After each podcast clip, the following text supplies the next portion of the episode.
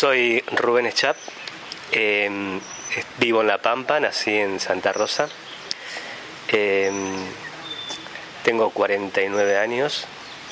Me dedico a las acciones artísticas, sobre todo a las esculturas, eh, desde los 20 años. Y bueno, mi vida está ligada a la cuestión de esculturas en metal, dibujos, pinturas, grabados pero por sobre todas las cosas actividades eh, de obras que se han emplazado en diferentes sitios de, la región y afuera, eh, y sobre todo en plazas.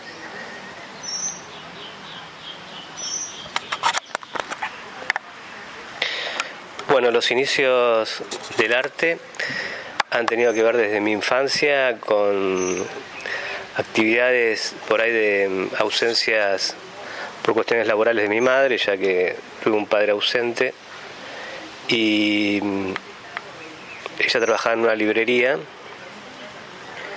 y me permitía a mí, eh, cuando era chico, estar entre los cuadernos, las lapiceras, los bolígrafos, em, los lápices. De hecho, dormía cuando era chiquito en las resmas de papel. Eh, me me regalaba me obsequiaba cosas que, había en la librería que tenían que ver con libros de María Elena Walsh, con, libros de los hermanos Grimm. Así que de chico, eh, al tener varias horas por ahí de, soledad o de, aislación cuando me quedaba en casa, eh, veía todo el mundo de la literatura con dibujos y todo eso me llevó como al, al estar tantas horas así en soledad a construir como un, una historia en mí que, tenía que ver con, con, un mundo que me creaba en, una bidimensión con un papel blanco y grafito o lápices de colores. En la escuela recuerdo que uno de los primeros dibujos que hice fue por, San Martín y, y veía que me la pasaba dibujando. Así que ese dibujo que hice fue con muy buenas calificaciones y es como que noté que había llamado la atención de un grupo, inclusive de, de la maestra, de, mi, calidad o mi, estilo para dibujar.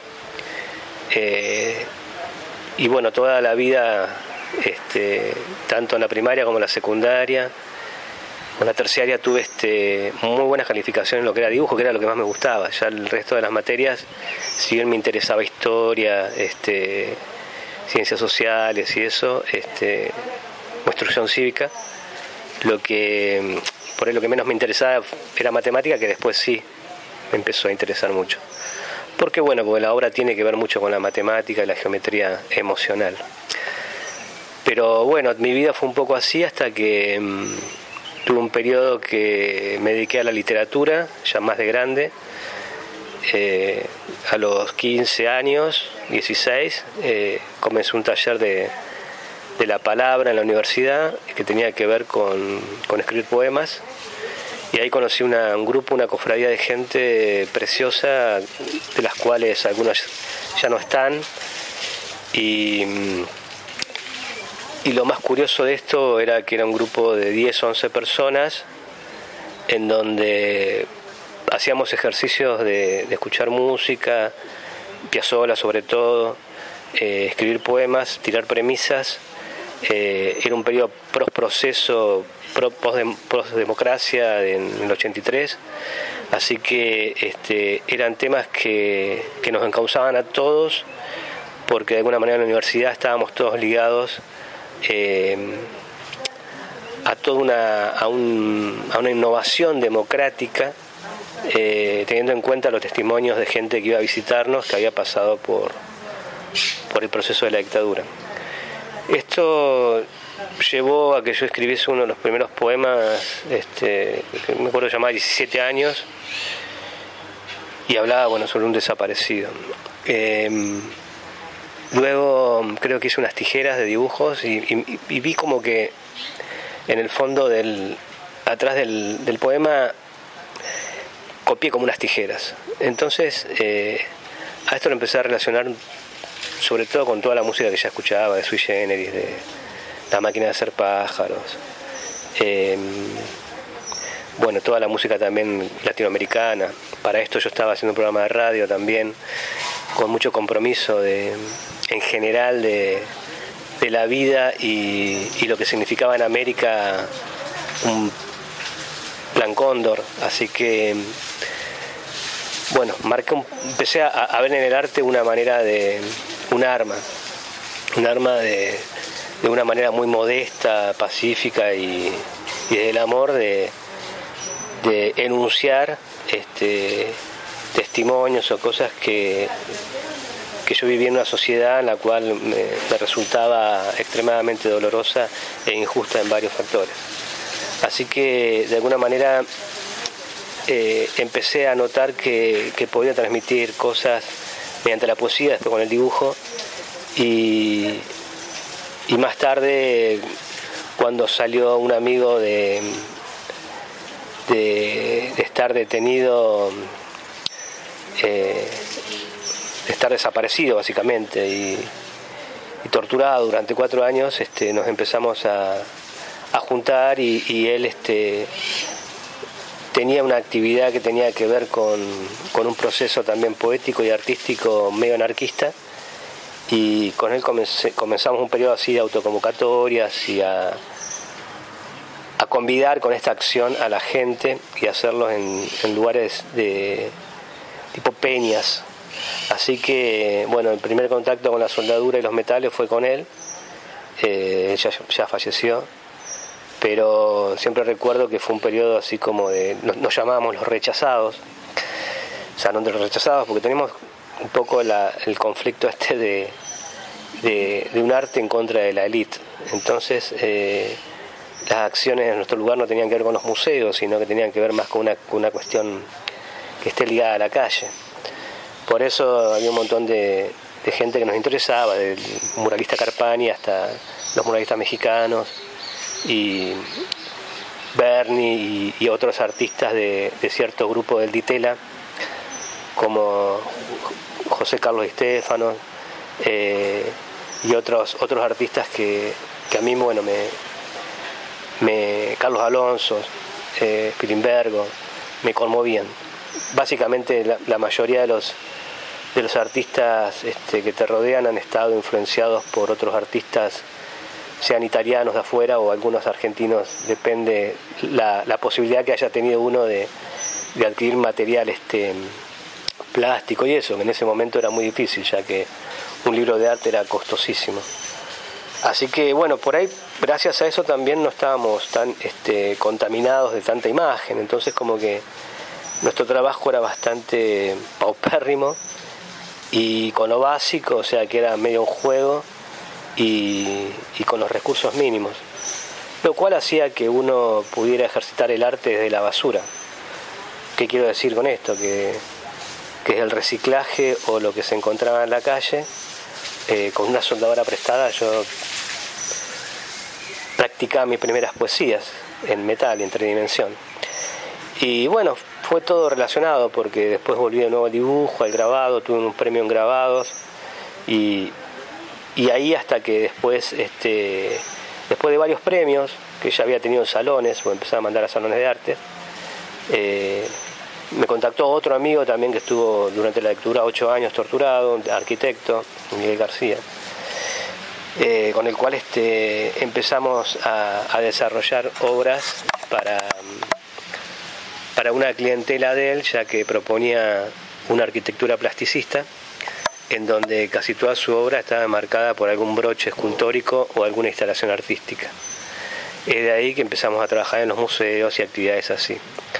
Para esto yo también estaba estudiando la lengua ranquel y bueno, de, del estudio de la lengua ranquel, ya que me interesaba mucho la cuestión aborigen y los pueblos originarios, surge también eh, realizar una acción este, en una plaza victórica en el 2006, ya, para este caso yo volviendo de México, este, del enterramiento de Gregorio Yancamil, un, un último cacique ranquel, en donde fue enterrado en la plaza victórica, donde están este, los héroes de de la batalla de Cochico, que serían un poco los militares, hay un obelisco en el centro, entonces como que esto fue una revisión histórica y, esta obra generó un debate en la sociedad, pero bueno, nosotros sin tocar nada de lo que ya estaba colocado, propusimos también este, rever la historia de otro lugar.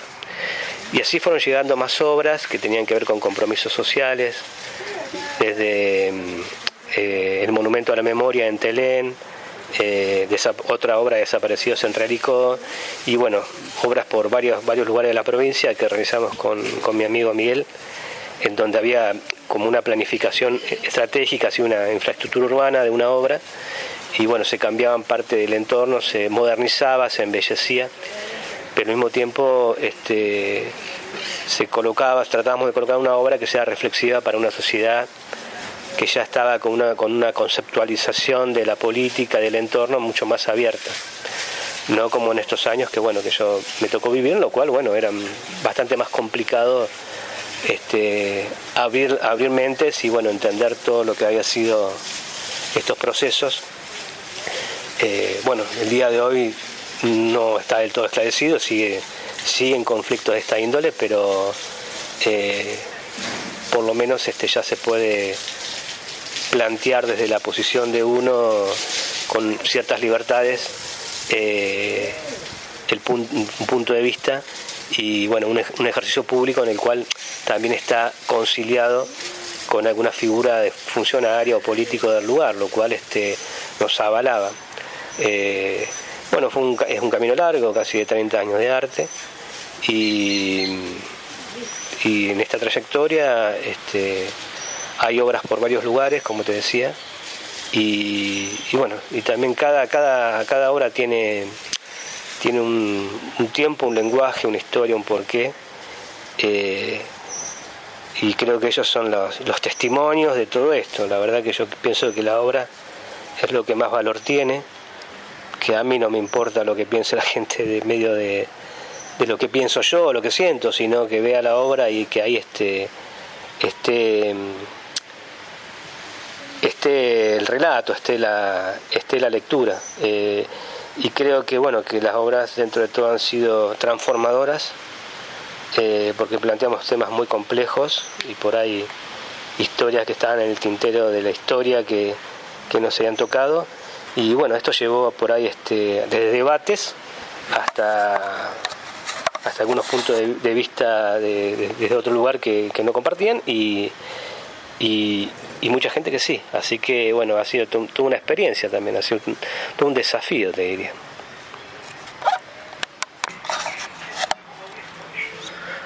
Bueno, los lugares de que transcurrieron los periplos de, la vida han sido diversos. De, mm, luego casi a los 18 años, 19 ya empezaba a viajar hacia el sur con tipo mochilero, eh, conocer todo el sur de Argentina y,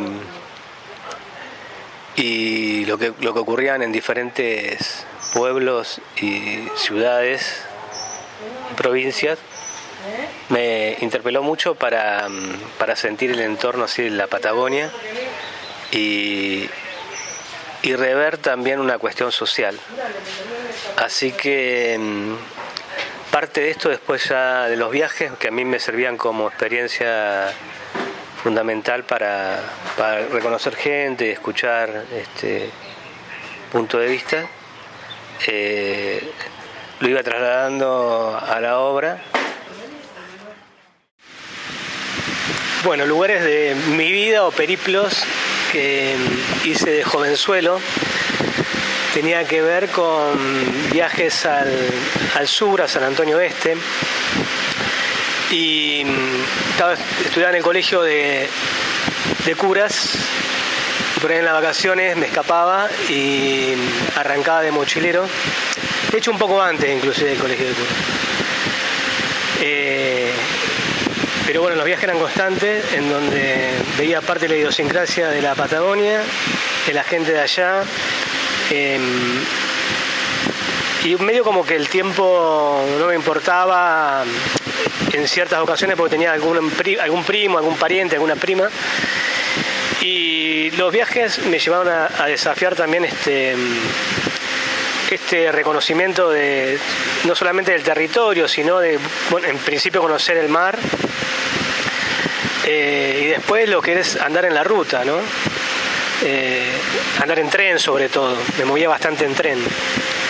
de estos viajes fui sacando el potencial de ciertos personajes que me entusiasmaban y, encontrando la poesía de la calle.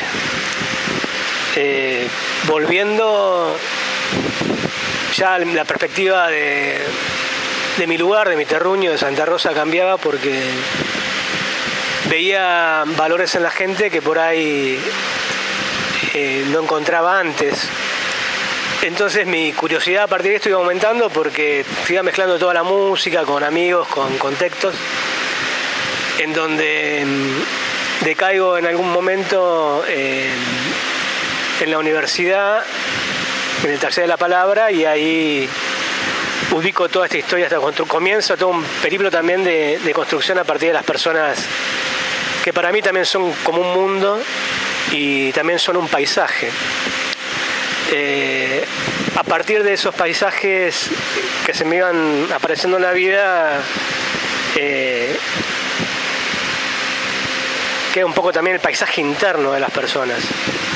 Llegué a Mendoza y en Mendoza, mm, ya soldando acá y haciendo cosas con reciclaje, en Mendoza pude conocer a partir de un amigo que ahora está en México, el taller de Roberto Rosas, su, mujer, su pareja en ese momento, eh, me llevó a conocer el, taller en Guaymallén y cuando entré a ese lugar eh, descubrí que yo quería vivir así, ¿no? Fue algo como un, una epifanía. Y cuando entré a ese sitio y hablamos con el maestro Rosas, ya un señor de 60 años, 60 y pico, eh, un Quijote de la vida, algo en mi vida hizo clic. Y, y ahí fue como una decisión casi, te diría eterna, que fue trabajar en metal y con las esculturas, con la tridimensión. Encontré en ese espacio toda una poesía inimaginable Así que mm, recuerdo que él me regaló un catálogo y a partir de eso, de lo que yo venía haciendo, tanto en escribir, en los viajes, como, como pintar, dibujar, eh, hacer una bitácora de, todos estos viajes, eh, que en ese catálogo lo veía tarde y noche, eh, no podía olvidarme de ese espacio. Entonces empezó en mí una, una gran intriga que era como yo podía plasmar de la manera que él plasmaba en el metal todas mis inquietudes. Así que fue como un sueño que quedó ahí latiendo y años posteriores yo seguí trabajando con reciclaje, iba a buscar al basurero este, por ahí en bicicleta, inclusive con bolsas de palmo, no tenía nada. Me prestaban alguna máquina de soldar, algún amigo. Eh, estudiando en Bellas Artes empecé a ganar premios importantes en los salones de escultura, empecé a mandar obra en grabado que tenía premios, pero con reciclaje empecé a mandar este, esculturas que empezaron a ganar un primer premio, un gran premio de honor, que en ese momento simbolizaban bastante dinero, lo cual te podía comprar un auto casi, no cero kilómetros, pero bueno, un muy buen auto. Eh, y a partir de eso me di cuenta que bueno, que, era muy aceptado por el jurado nacional y, se me ocurrió más adelante pedir una beca de Presidencia de la Nación, que justo había un programa de becas. Y bueno, tuve la. Me eligieron para la beca, eh, becas que entregaba Menem, me acuerdo, en el año 2000 y la elegí con el maestro Roberto Rosas, que era mi sueño poder estudiar con él y ni siquiera le había preguntado yo si, si me aceptaba, ya que él no tenía discípulos.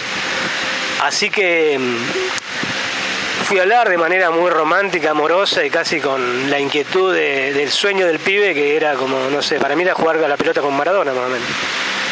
Y, creo que el maestro me vio y, entendió todo mi, mi deseo de, mi pasión hacia el arte y mi deseo de, acercarme a él. Así que bueno, me aceptó y yo saltaba, no sé, con las manos, con las patas.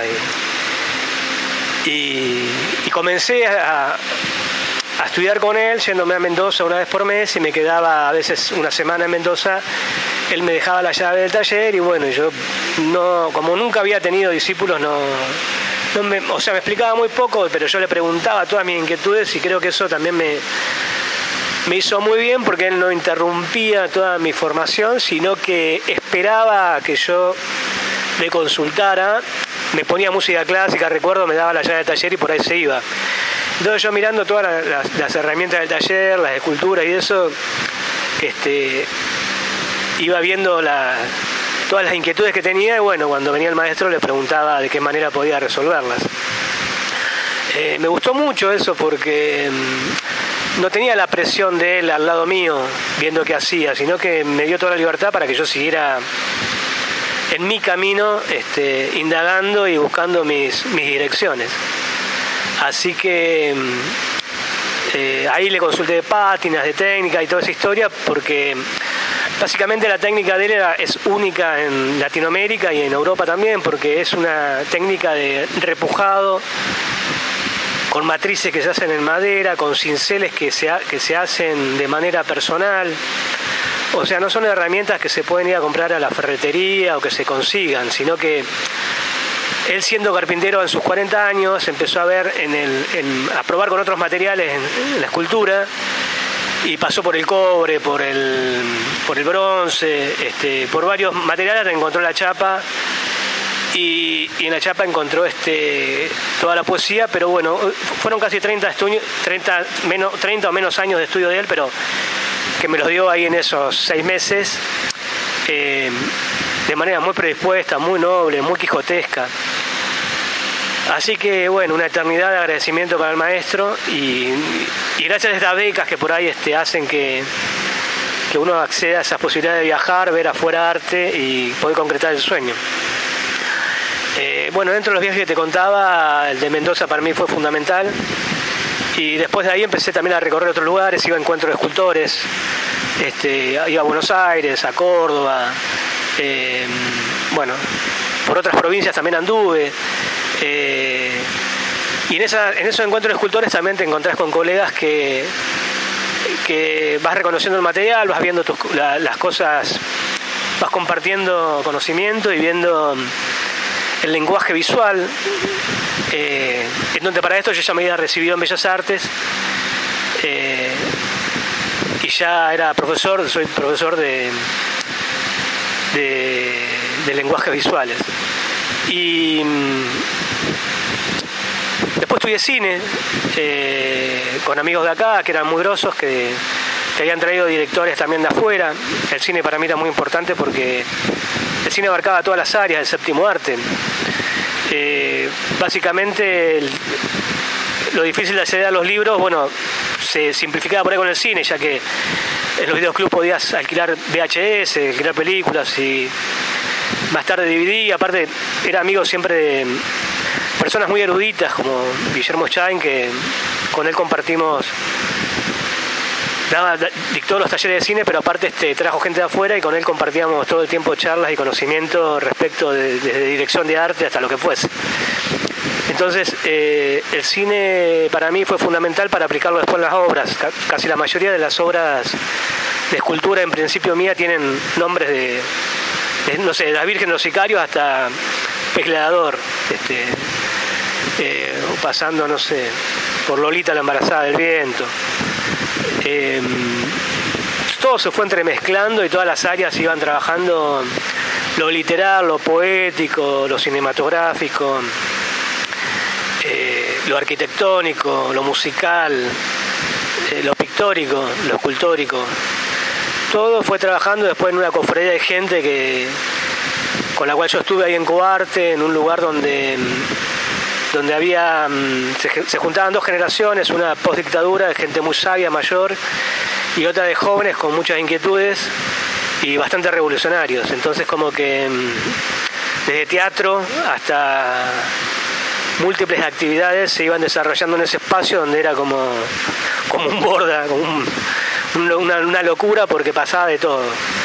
Cosas muy extremas a cosas este, de un alto, alto nivel cultural y de, de amplio conocimiento. O sea, el, gente mayor que, que, sabía violín te enseñaba por ahí gratis o te tiraba la onda para que pagaras dos pesos y y al mismo tiempo una cooperativa de jóvenes eh, generó peñas para activar, para mm, fomentar y, poder este, hacer el aguante, porque esta gente con los recursos que tenía pagaba alquiler y eso en un lugar céntrico donde por ahí el dinero no, alcanzaba, así que eh, todo eso funcionó mucho en el factor humano, así que se fue, se fue este, tejiendo un poco todo yo creo que esa también fue una de las grandes escuelas. O sea, tuve muchas escuelas, aparte de la gente cercana. También fue la radio, la BBC fue una radio de acá donde se juntaba gente del medio extremadamente interesante, compartiendo mucho conocimiento de música. Y bueno, ahí veías tapas de, arte de tapa de discos, eh, veías mucho el arte de, de los discos de afuera, o sea, Tenía todo un periodo de Luca, de Sumo, de amigos que, dos amigos que de alguna manera se suicidaron en función de toda esta movida del rock and roll y eso. Eh, y era una, eran momentos bastante difíciles, donde yo ya andaba por La Plata, viviendo en La Plata, bueno, viajando de acá para allá, yendo a los pueblos, al Pachiri, este, Guatraché, eh, Ingeniero Luigi, andaba por varios pueblos, era muy inquieto. Eh, un amigo me invitaba a cualquier lugar y yo arrancaba. Terminé los estudios como para para tranquilizar a mi vieja, que bueno, que se deslomaba laburando y de alguna manera tenía que, darle ciertas satisfacciones. Y después decidí la, carrera de Bellas Artes, volviendo un poco atrás, terminé la carrera de Bellas Artes, pero bueno, lo mío era básicamente la callejear y aprender del, mundo del mundo urbano, la tribu urbana. Eh, así que bueno, siempre al borde, al margen, outsider. Eh, Creo que ahí estaba todo el germen y la semilla de lo que es la vida. Eh, no sé, de ver el nacimiento de y Garabato en La Plata hasta curtir los redondos, escuchar este verso estéreo, no sé, ver este, bandas y cosas que me rompían la cabeza en su momento, siendo muy chicos, ¿no? Bandas que por ahí no, no eran muy reconocidas. Eh, y bueno, después los viajes, eh, los viajes a, Mendoza, mi amigo después se va a un seminario de Castaneda a Los Ángeles y termina en México. Y yo después terminando de, estudiar acá y eso, graduándome, eh, me arenga, me invita varias veces para viajar afuera a México y bueno, yo no tenía muchas ganas porque tenía un hijo que había nacido en el 2000 pero bueno, en el 2006, con seis años de él, eh, tomé coraje y dije, bueno, hijo, te dejo seis meses. Y, viajé también para, ver nuevas experiencias, ver otro mundo. Y bueno, eso me partió la cabeza del todo porque ahí eh, encontré en México la segunda parte de mi vida. Y esa segunda parte da inicio a todas mis inquietudes que estaban latiendo allá en México y esas inquietudes tenían que ver con esto que, que te enunciaba por ahí en algún momento, que es los beatnik, la poesía beatnik, eh, el latido, el andar por el camino, en reconocer las culturas, en, en, ir este, comenzar por, por DF, después viajar a, Oaxaca, después ir al Istmo de Tobantepec, después ir a León, Guanajuato, después ir a Guadalajara, después ir a, Chiapas, después ir a Guatemala, después y así, en sucesivos viajes de casi 10 años, en los cuales viajé seis veces, ya México era el mundo en el, cual me iba a quedar a vivir porque comenzó siendo una aventura de conocimiento e inmediatamente se transformó en un viaje también de trabajo, de dar talleres, de, hacer obra y vender, de, de, instantáneamente, bueno, ya más adelante con el Facebook y eso, este, conocer artistas muy grosos en, México que me, me bancaron increíblemente, me quisieron mucho y bueno, y ya te digo, por todo este intercambio artístico que hay, que se fue dando en todos lados a partir de, de cómo uno va comulgando con el arte y había un artista que decía que los, que los artistas son como los perros, olfatean para reconocerse. Entonces este, nos reconocíamos inmediatamente y nos queríamos y nos, este, eh, nos dábamos asilo, asilo del corazón y asilo de hogar también. Así que bueno, fue todo un viaje que confiando en todas esas fuerzas que no se pueden ni oler, ni tocar, ni esas fuerzas de la vida, esa energía que se va dando con, un poco el, salir, eh, se fue dando toda esta urdimbre de, conocimientos y de cosas en el cual, bueno, en mi eclecticismo eh, está ligado constantemente mi obra. Eh, pasa a ver un poco de, deidades mexicanas hasta poesía barrial o, mm, o, violencia urbana en la cual yo trato de manifestar y repudio hacia la violencia desde dictatorial hacia, hacia la parte este, judicial. Y, bueno, siempre desde el otro lado, ¿no? Sería el otro lado. Eh, dando a conocer mi discurso para mm, manifestar de manera literal, por ahí con la escultura de lo que es un gorila hasta lo que significa la mentira del periodismo en algunos aspectos, la violencia eh, en algunos países, o no sé.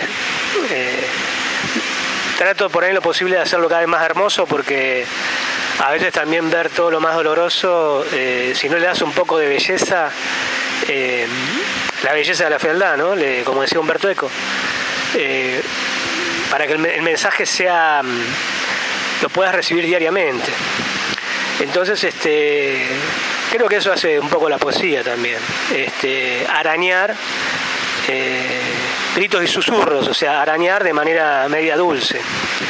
Y y bueno, todo este viaje fue es alquímico porque mm, yo te citaba los viajes físicos, pero después el viaje es, eh, es intelectual, es mental, es interior. Yendo a México también pude conocer a, maestros chamanes y estar con los yaquis, ir al desierto, consumir este peyote, encontrar este, una maestría en las plantas de los dioses, eh, ver la cultura huichola que para mí es magnífica encontrar en sus cuadros, que tengo por ahí alguno de un chamán o de un yaque, este, cómo pintan con hilos y toda esa historia. O sea, básicamente el arte que es el misterio del, del, del, alma se va narrando en todas las culturas que a mí me interesaban conocer. De ahí llegar también a la Ranquel de acá, y bueno, mi hijo es Ranquel, su abuela es Machi, de ahí tener este, un conocimiento bastante cercano con la lengua, ir a los años nuevos ranqueles, este, acercarme a la cuestión tribal, étnica, en realidad de todas las culturas, porque todas las culturas me interesan, pero sobre todo las etnias.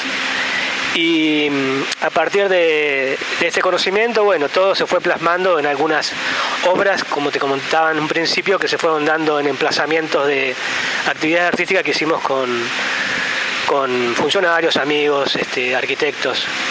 Em, y bueno, el viaje comenzó desde el nacimiento y bueno, y sigue. Eh, o sea, los viajes por lugares son muchos. Eh, inclusive estando en mi taller adentro viajo mentalmente, que es, que es una manera de imaginarme también el mundo, construirlo, hacerlo. Eh, claro que, que, viajando físicamente uno descubre olores, amores, este, cielos, idiosincrasia, gente. Eh, el viaje comienza cuando se te termina la guita, decía Kerouac, y de alguna manera es un poco así, porque lo haces sin guita también, porque fue como el viaje de un comienzo con el reciclaje que yo siempre digo, no necesitas material, todo, todo si tenés este, la voluntad de levantarte y hacerlo todos los días, este, agarras el palito, como decimos, la, la, hormiga lo va copiando, lo va armando, vas haciendo la, la construcción ahí de hasta en un lanar, un, arte que vas dejando en tu camino, en tu, en tu andar. Y bueno, en todos lados hay murales o pinturas, cosas que dejo. Y si no le dejo a un amigo un, un rayón en la pared, un texto, una obra, siempre voy dejando como impronta de, de, mi vida, que es una manera de, en vez de dejar un texto, dejo este, algo medio ideográfico sería. Porque va, por ahí va un texto con Así que bueno, este, siempre en, este viaje del arte este, está ese intercambio y, Y en esto de que se hace hasta sin un mango, no es necesario tener dinero para... Es más, soy pasajero, no soy mm, turista del viaje, soy un pasajero intranquilo. Y ahí y ando con un cuchillo tipo Caravaggio, eh, con filo, como decía Fito. Eh, es una manera de, de, elegir la vida y lo que te toca también, pero sí salir, andar y y ir formándote como un guerrero de la paz. Así que eh, con lápices, soldaduras, electrodos y eso, soy como... Todo me transforma y todo lo voy transformando y compartiendo, intercambiando.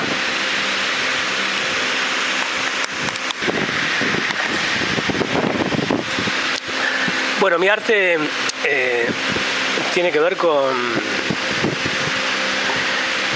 Primero en función con, con esta metamorfosis que se genera al, agarrar un lápiz y hacer un dibujo que uno es como como una antena que recibe, o sea, hay como un rayo creativo, uno recibe como esa, esa energía. Y las primeras obras creo que comenzó cuando agarré una, un amigo se suicidó y fue tan choqueante para mí que tuve que dibujar la, la, la bicicleta con tinta china y le puse los años en los rayos. Recuerdo ese dibujo más, más adelante fue una tapa para un disco de Abuelas de Plaza de Mayo. Y mm, sentí que mm, ante el dolor, la manifestación gráfica de alguna manera lo iba mermando o iba curando y al mismo tiempo espantando demonios. Y mm, comenzó en la bidimensión y siguió con el grabado cuando estudié en Bellas Artes. Y cuando descubro el tema de la escultura en metal, eh, siento que abarca todo y la escultura en metal eh, es esta, esto de encontrar un pedazo de metal en la calle y, y darle poesía, descubrir que mm, ese metal tuvo todo un ciclo y uno ve unas formas. Ese era un principio medio de Marcel Duchamp también que a mí me gustaba mucho. Y mm, Luego de los premios en los salones, comenzó un desafío que es desarrollar obras en plazas. Con el arquitecto García planteábamos temas en donde mm, teníamos que se desarrolló en la Plaza Victorica, se desarrollaron dos zorros, em, luego en Ingeniero Luis se hizo una obra, eh, en Realicosis, una obra de los desaparecidos, en Telén más adelante. Y mi obra pasó a ser el metal planteado, plantado en la escultura, eh, llevando una idea consensuada, por ahí que nacía de mí o por ahí que había un registro con una idea en donde lo íbamos armando con un boceto, una maqueta inicial. Yo hago una maqueta, sería como un muñequito chico para, para descubrir los cortes, las bases y hacerle una, una almita, sería un corazoncito. Y después llevarlo ya a tamaño grande. Pero bueno, en esto de, de hacer una obra de menos de un metro se inicia también todo un viaje que de alguna manera se lo lleva al lugar y se observa la energía que hay, cómo se puede plantear y, qué efecto tendría eso en la sociedad. Claro que cada obra eh, emplazada en un lugar público merece un estudio, ya que bueno, puedes meter una, una escultura de figuración al de una ruta donde pasan autos a 70, 80 kilómetros. O sea, hay una escultura para, para cada lugar, estudiada inclusive para las velocidades con las cuales transcurre un auto, como pasó en México con las Olimpiadas, llamó a escultores del mundo, con la temática esta de hacer esculturas geométricas, geometrías emocionales y eso, que parte un poco del arquitecto Matías Goeritz y, esas obras este, están estudiadas para eso, para tampoco obstaculizar un tráfico. Las obras eh, han tenido que ver con el tema, ya te digo, de la memoria, de la verdad, la justicia, eh, los desaparecidos. Y últimamente, hace tiempo, con estrellas amarillas, con el tema del, tránsito y obras que yo había realizado y otras que estoy realizando en función de escuchar este, a las madres o los parientes que tuvieron pérdidas y bueno, las acompaño, como he acompañado en todas las charlas, inclusive hasta los loncos, los caciques de Franquel, o sea, acompaño la obra de teatro también. Estoy como, sería como un actor, ¿no? Un actor antes de hacer una película, voy, me sumerjo en la vida, escucho todo lo que, lo que le sucede, lo que pasa, tomo nota, hago dibujos, eh, hago maquetas y luego, si se cierra la idea con cierto con cierto sector de cultura y, parte de la intendencia, bueno, la desarrollamos. Que comúnmente yo siempre he tenido estas actividades. Así que, bueno, para mi desafío y, y en sí, este agradecimiento he tenido siempre trabajo eh, en ese aspecto. Así que yo digo más que trabajo, placer, porque el trabajo atraba para abajo, por ahí por una cuestión de economía, ¿no? Pero mm, ha sido un placer siempre poder por lo menos sacar lo que tenía ganas de hacer y que me hayan dado, mm, que hayan prestado interés. Eh, lo cual hoy por hoy para mí es eh, ha sido una gran cosecha en arte, por lo menos me gustaría que hubiese más artistas desarrollando obras, pero faltan políticas culturales, por lo menos acá, que, desarrollen esa historia. Pero básicamente, este, para mí la vida ha sido eso, más de 30 años de, de trabajos que han tenido que ver para, para con la gente, así mismo como instalaciones artísticas de lámparas u obras de arte que han sido adquiridas por ciertos clientes que eh, tienen destinados eh, arquitectos que bueno que me llaman a mí por ahí para completar una arquitectura plasticista o desarrollar cierta obra. Así que bueno, lo mío es todo metales, darle formas, generar esculturas y mm, básicamente vivir del arte, vivir de esto que, que me eligió, lo elegí, que bueno, que, he podido estar compartiendo hasta el día de hoy.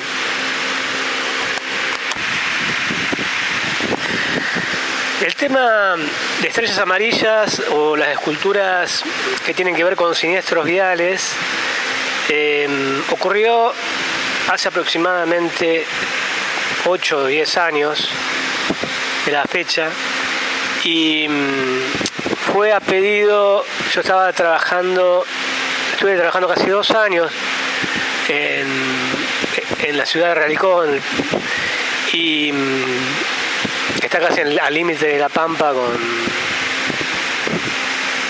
con Córdoba. Eh, y en función un poco de, de quien estaba en la parte de la intendencia, eh, Miguel Giraudo, nos, nos pide a mí el arquitecto una obra que tuviese que ver con estrellas amarillas, bueno, básicamente a mí, ¿no?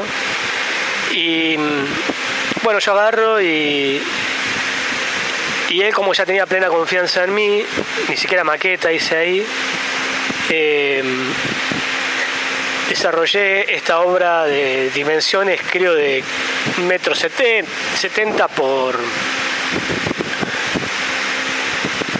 por 80 centímetros por 60 y mm, tiene que ver una madre sosteniendo una estrella, una madre con forma como de leona, como embarazada de estrellas, y a los, a los dos lados de ella dos niños también embarazados con forma como de pisando una estrella quebrada, con alas, en una situación medio angelical. Y mm, con unas pátinas amarillas y eso. Bueno, fue una obra que, impactó mucho, que fue muy fuerte para el lugar, se emplazó muy bien, se se iluminó muy bien. Y, todo esto este, conjuntamente me hizo recordar que años anteriores en, una actividad de Bellas Artes se había hecho con Raúl Fernández Bolívar, un escultor muy importante, con premios nacionales de acá, que, bueno que ya no está con nosotros. Eh, se hizo una intervención de cascos y, recuerdo cuando como alumno de Bellas Artes a mí me había impactado mucho eso. Entonces cuando tuve que realizar esta obra para, para Relicó de, Estrella Amarilla me puse un poco la piel de, la gente que había tenido este, víctimas fatales en siniestros viales.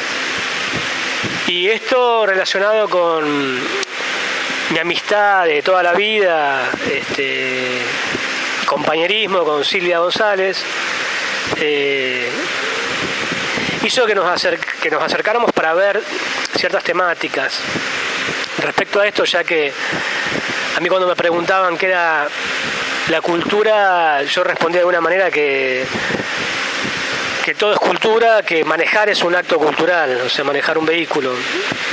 Eh, todo lo, que el hombre hace de alguna manera es un... Todo hombre es un artista y, la acción de, manejar es un acto cultural muy fuerte. Entonces me empezó a, a picar el visito un poco de lo que existencialmente, como decía Albert Camus, no había nada más absurdo que una muerte de tránsito. Y a mí me gustaba mucho el existencialismo, toda esta historia. Entonces como que realmente me, empezó a dar un poco miedo toda la, la, siniestralidad que había acá en, que hay en La Pampa.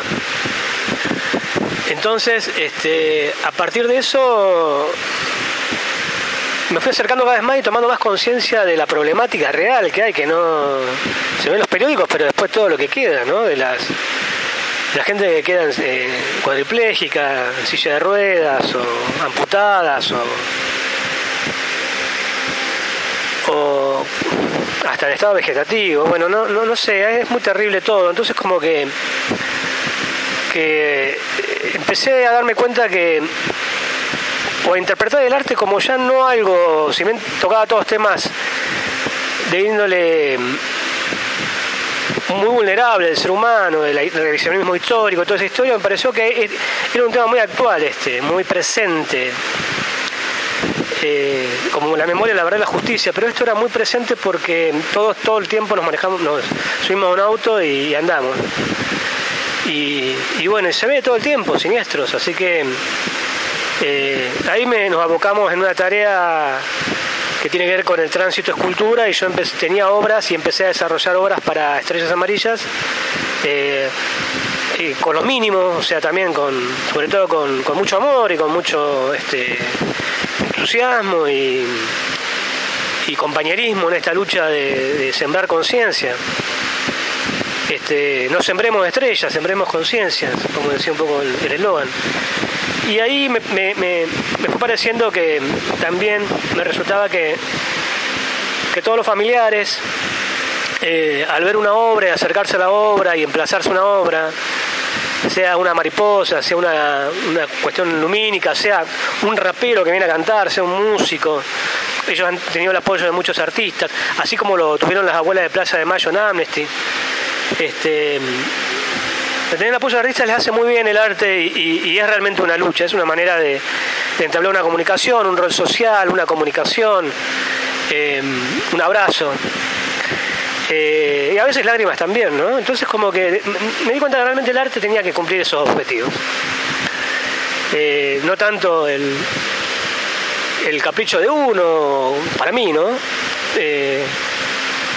o el estudio de uno, porque a mí me encanta estudiar todos los glosarios y las historias del arte, del Renacimiento y antes hasta el arte moderno me fascina. O sea, eh, he comprado muchos libros de arte y toda esa historia, pero lo que más me empezó a interesar fue, más allá de, esto, es la, cuestión esta social que, eh, que, el arte puede llevar a reflexionar un poco, ¿no? Y entonces la idea es em, empezar a invitar a reflexionar con obras en la calle, aparte de la cartelería de Estrella Amarilla, donde lamentablemente sabemos que hay un siniestro y, y huele, porque aquí no somos tantos y sabemos que es pariente de uno o amigo del otro. Eh, bueno, en el caso de, de González, yo conocí a su hijo también, así que bueno, ahí va a haber una, donde fue el siniestro de su hijo, hay una, una escultura de una estrella muy grande, iluminada por dentro, amarilla. Y bueno, todo esto de, del arte trasladado a, a estrellas amarillas, eh, me resultó eh, el comienzo, la punta del iceberg, como para eh, seguir generando cosas siempre y cuando por ahí nos presten colaboración o interés con lo que tiene que ver con los municipios. Eh, y bueno, de trabajar con gente del municipio dando algún taller, ellos lo hacen por ahí con, con obras de teatro, con payasos, con raperos. Eh, en este caso lo planteamos con Silvia y con Estrellas desde un lugar que es la escultura. Así que eh, también desde ese sitio la construcción de una obra por, por medio de la ciudadanía, eh, el, aprender un oficio, en reconocer los materiales, el metal, el metal que construye, pero el metal que mata también, como en el caso de, de, los vehículos que quedan secuestrados por los siniestros viales, sean motos o esto, aquello, de compactación o lo que fuese, trabajar con eso y tomar conciencia de lo de lo que significa un casco, de lo que significa este, manejar borracho, de lo que significa la velocidad, de lo que significa respetar semáforos, respetar peatones. Em, yo no, hay nada que, en definitiva que me haga dar un paso sin relacionarlo, un día que no salga sin relacionarlo con algo artístico. Desde que levanto la mirada y veo las nubes, que me parece una, una obra abstracta en mi vida, ya bajo, bajo, y veo toda la urbe y creo que todo, todo el tiempo podemos mejorar algo. Así que eh, las obras tienen que ver abiertamente con eso y, y bueno, básicamente el arte es para la relación humana, así que eh, qué más agradable que ese intercambio.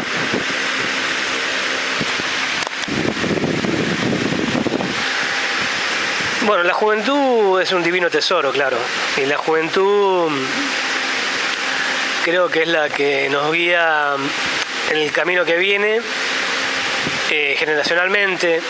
Eh, así como de alguna manera nosotros tuvimos que actualizar a nuestros padres, creo que nuestros, eh, nuestros hijos nos actualizan a nosotros en, esta terminología que está ligada a, a las redes, a los medios. Em, bueno, yo cuando inclusive no existía internet, tenía que comprar libros, concibía de alguna manera con el televisor y eso recuerdo que mm, nosotros ya, ya en esa época, hace 15, 20 años atrás, veíamos en un día o en dos días lo que antiguamente mis abuelos veían por ahí en toda su vida. ¿A qué me refiero? Que veíamos 10 películas en, donde ocurrían en 10 lugares diferentes con entonces con con vestuario, con dirección de arte, con lo que fuese, ¿no? Fotográficamente también. Entonces el, alcance visual, el lenguaje visual fue tan profundo en el cine, en todo, con las culturas, que nosotros fuimos eh, flipando y actualizándonos, incorporando toda esa cultura.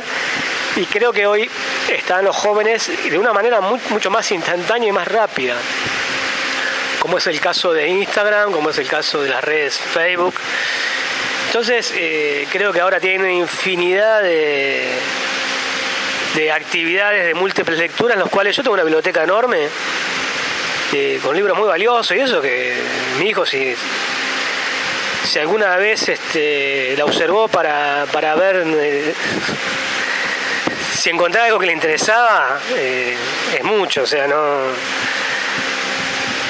no, no, no ocurre eso, o sea, no, no ha leído libros, pero yo creo que eso no le quitó la capacidad a ninguno de, de no observar en otros medios, sea la pantalla, pantallas de celulares o lo que fuese, eh, mucha cultura, mucho, mucho movimiento, mucha historia, claro, todo en pos de, de ellos que son también millennium y, bueno, tienen, vienen casi con un conocimiento incorporado, un chip en el cual eh, están mucho más evolucionados.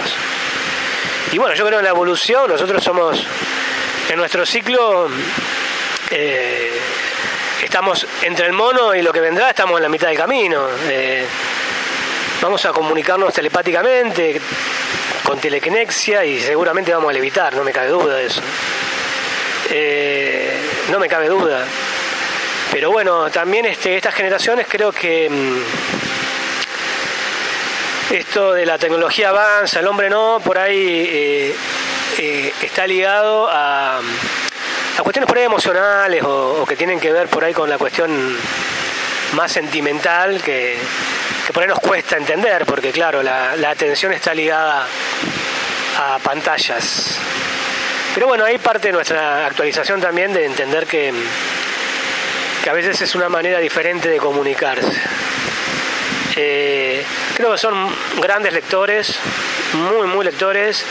Eh, los chicos, eh, los... en general son muy honestos y si les interesa algo lo toman, lo agarran, lo quieren y si no... Y hay algo de muy, muy veraz ahí. Este, entonces yo creo que hay que escucharlos, como siempre hay que observarlos y no puedo opinar de ese lugar porque no, no soy joven, o sea, tengo como un, como un punto de vista más subjetivo de otro lugar. Eh, pero igual ellos no son sonsos tampoco y al contrario, saben reconocer todo lo que lo bueno que hemos vivido nosotros. Eh, entonces, eh, en todo eso, bueno, hay un mundo que es una vorágine de cosas que, que creo que mm, se abre el juego, se abre la mente, se abren las posibilidades, se abren las capacidades y, yo soy muy optimista y, tengo plena esperanza de que todo constantemente va a ser para mejor. Eh, sí creo que en el silencio de ellos hay una magia especial y hay una hay un mensaje muy fuerte que, que por ahí nosotros debemos desprejuiciarnos en ese sentido. Así que yo los escucho y, coincido plenamente por ahí cuando juzgan una obra que me dicen que no, la mayoría de las veces coincido. Porque bueno, trato también de no matar a ese niño que tengo, ese joven, pero eh, uno a determinada edad no deja también de, no empezar a ser un poco conservador con ciertas cosas clásicas. Eh, y ese es un poco mi punto de vista respecto a la juventud, el arte, lo que, lo que consumen, claro que es muchísimo arte por los videos musicales, por todo, y, eh, bueno, tenés tipo de los raperos elegantes, que yo, bueno, por ahí uno no lo entiende mucho, pero este eh, así como no nos entendía a nosotros. Em, creo que ahí está el punto, pero no se trata de entender, sino que también este, interpretar que que hay una multitud que lo que lo vala, que lo apoya, que lo quieren y, en eso todo artista debe comprender más que juzgar. Así que eh, para mí en ese aspecto inclusive ni siquiera hay arte malo. Así que todo es un aprendizaje constante de, de lo que hace el hombre, ¿no? Eh, y bueno, eso para mí un poco la, juventud, un divino tesoro. Eh, el espacio para un escultor, imagínate, es todo, porque mm, trabaja en el espacio. Un escultor trabaja con un espacio vacío, con ocupar espacio, con intervenir espacio. Eh, el espacio es algo áurico. El espacio áurico de la espiral de Fibonacci tiene que ver con el número de oro que lo usó hasta Disney para hacer los dibujos animados. Em, entonces el espacio como un arquitecto, este, un escultor es fundamental. El espacio, en pocas palabras, eh, como dice un amigo, esto es como entrar a mi cabeza. Entonces, este, yo siento que acá está el, cerebro mío, entonces como que hay alfombra para limpiarse los pies. Por eso no, cuido mucho la mm, comulgar con el espacio porque es como un templo en donde están años de estudios, eh, en donde están los primeros, las primeras maquetas, los primeros dibujos. Eh, en cada rincón hay un poco de, amor y, todos los días eh, es un espacio que se, que se fue haciendo en más de 20 años casi, o 15 años. por ahí hay cosas que sigo corrigiendo, que cambio, pero esas son cosas ínfimas. Un espacio que ya quedó embarrocado.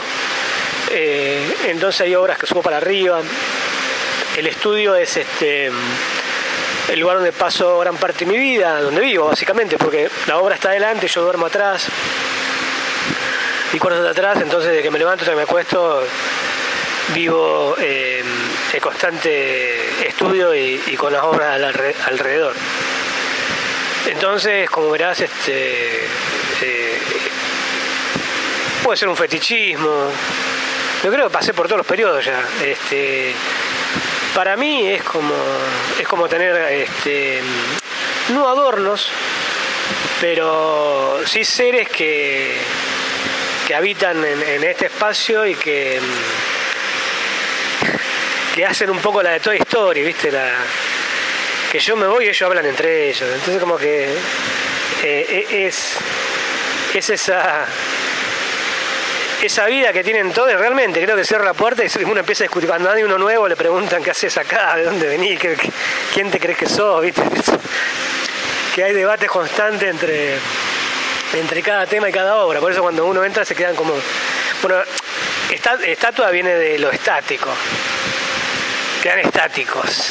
Eh, pero en mi cabeza estarían animados, porque con esto que tiene que ver con el cine, yo converso con una obra, claro, diálogo, este, como ese objeto del, deseo de, dialogar o ese extraño objeto del deseo. Eh, por ahí uno charla con la obra, como han pasado con, con coleccionistas de arte, con cuadros, con, esculturas. Este, que se las apropian, ¿no? Y algunos tienen la posibilidad de comprarla, bueno, otros no, pero eh, bueno, mis precios son accesibles, igual mi obra es también este, un poco mi obra y son esos seres con los cuales este, yo quiero compartir el resto de mi vida porque también es como mi, único capital que son em, estas eh, estos escenarios em, estas masas artísticas estos seres que, em, que todo el tiempo me dicen algo diferente. Me resulta sumamente interesante eso porque me permite el juego, el juego en el espacio y, bueno, y también estar en soledad y, trabajar con en función de, las ideas y los pensamientos. Por eso yo te digo, es como entrar en, mi cabeza que está compuesta de, construcciones, maquetas y obras grandes que durante un gran periodo de mi vida. Eh, todas tienen nombre, eh, todas tienen historias, es mucho, es muy largo, entonces como que trato cuando viene alguien de no hablar, tratar de hablar poco y nada, comúnmente los artistas invaden la, la observación de un espectador. Entonces, eh, lo ideal es que cada uno piense, observe y sienta lo que quiera. Hay gente que ha entrado y se ha dado a llorar, más de uno porque bueno, el lugar es bastante pulcro, está ordenado y bueno, y, el estudio desde las luces hasta, ya te digo, estudio porque son cosas chicas que después están, que sus padres se fueron, yo me quedo, en realidad el prototipo quedó y los mayores se fueron. Eh, y, bueno, son las que me acompañan y yo creo que me acompañarán hasta, me acompañarán hasta los últimos de mis días, igual que como le pasó a mi maestro Roberto Rosas con, con sus obras, eh, que bueno, dejó una fundación y dejó su, su lugar, su espacio, su taller para, para compartir con la gente. O sea, hay una solidaridad absoluta en eso y, y bueno, yo en los tiempos que, tengo disponible y eso, cuando cuando quiere alguien y eso, bueno, puede tranquilamente venir. Eh, si no tengo que, si no tengo actividades y eso, claro, si no se me complica, ¿no? Pero bueno, estar acá es este eh, a veces siento que dejar entrar a alguien acá es decir, bueno, mira, esto soy yo. Eh, y, es como leer un libro de 500 páginas en, en, segundos. Pero al mismo tiempo, si querés, podés estar un mes acá adentro y analizar cada obra, escribir, qué sé yo. Por eso también tengo amigos escritores, este, poetas, y, nos hemos juntado varias veces para, para conversar desde, las, las variadas vertientes de las artes. Así que bueno, el espacio también este, convida a, algunas acciones hedonistas que tienen que ver con, compartir el arte, un buen vino, este, charlas y, y compañerismo.